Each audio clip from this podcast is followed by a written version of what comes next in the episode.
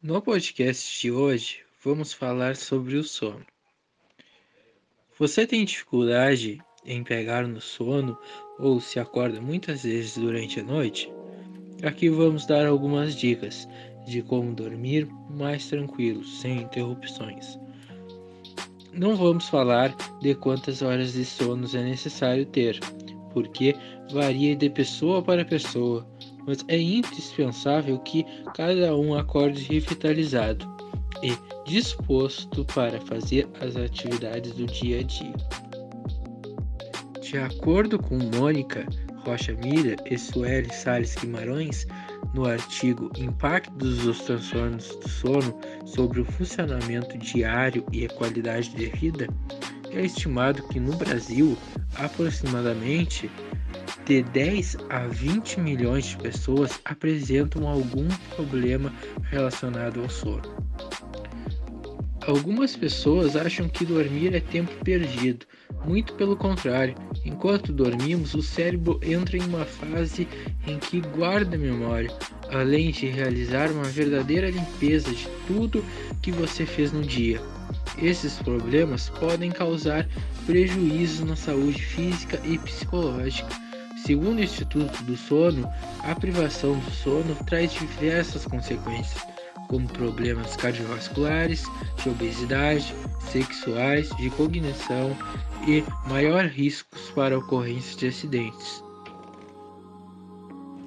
O sono pode melhorar se você adotar algumas das seguintes medidas que o Dr. Leonardo José Oliveira Lourenço cita. Só vá para a cama quando estiver com sono, para não causar ansiedade.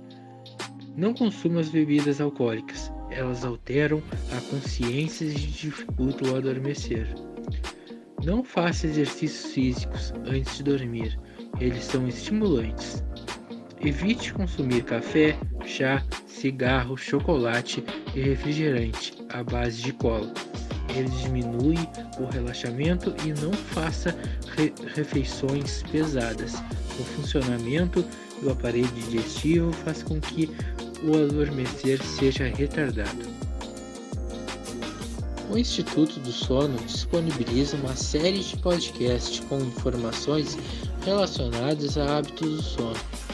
Você pode acessar o podcast do Instituto procurando no Google Instituto do Sono Podcast e em seguida vá em opção Slapcast.